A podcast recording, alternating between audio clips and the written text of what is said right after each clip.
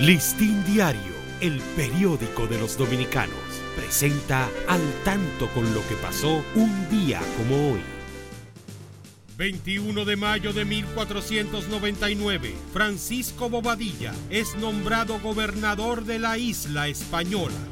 1942, el submarino alemán U-156 torpedea y hunde el buque dominicano Presidente Trujillo, uno de los dos barcos mercantes que componían la flota mercante dominicana.